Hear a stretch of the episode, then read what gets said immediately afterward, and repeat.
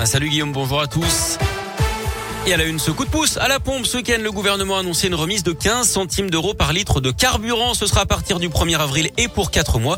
Ça concerne tout le monde, un ménage et entreprise et sur tous les carburants. Le patron des magasins Leclerc a lui promis une baisse de 35 centimes par litre dans ses enseignes à partir de ce lundi. En attendant, faire son plein coûte toujours très cher. Depuis le début du conflit le 24 février, les prix des carburants n'ont cessé d'augmenter. Mais le coût d'autres produits est, ou sera également impacté avec des conséquences pour notre quotidien cette semaine euh, sur Radio Scoop. On tente de répondre à cette question en allant à la rencontre de ceux et celles qui sont déjà concernés. Alexandre est électricien à Montretier dans les monts du Lyonnais. Il parcourt environ 1000 km par semaine pour ses interventions.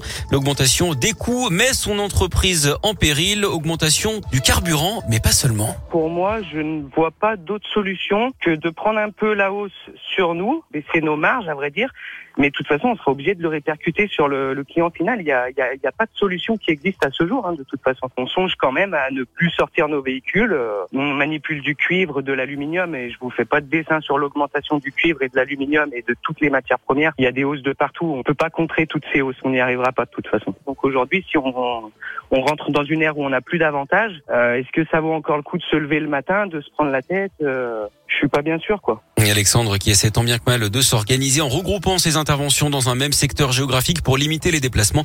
Il redoute également que la baisse du pouvoir d'achat de ses clients ne pénalise son activité. L'actu, c'est aussi le conflit donc en Ukraine avec des bombardements russes qui ont touché une base militaire dans l'ouest du pays, près de la frontière polonaise, faisant 35 morts et 135 blessés hier. Un journaliste américain a lui été tué par balle dans la banlieue de Kiev. Le port de Mariupol, dans le sud du pays, subit toujours un blocus et la situation humanitaire se dégrade d'après les autorités. Hier, quatre avions de chasse français Mirage ont décollé de Haute-Saône pour l'Estonie.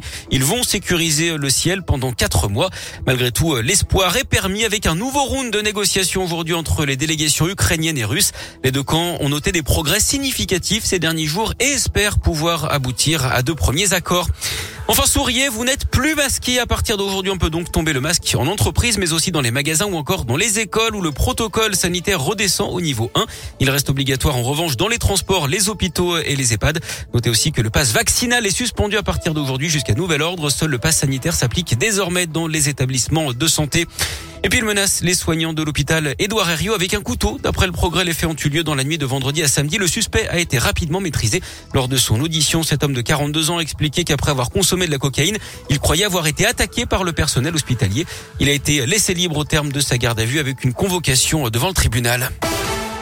Et puis du sport, du foot et une grosse désillusion pour l'OL, largement battu par Rennes. 4 buts à 2 à Dessine. Hier, les Lyonnais qui étaient menés 3-0 à la mi-temps. Ils ont réagi, mais c'était euh, trop tard. Au classement, l'OL glisse à la dixième place, désormais à 9 points du podium.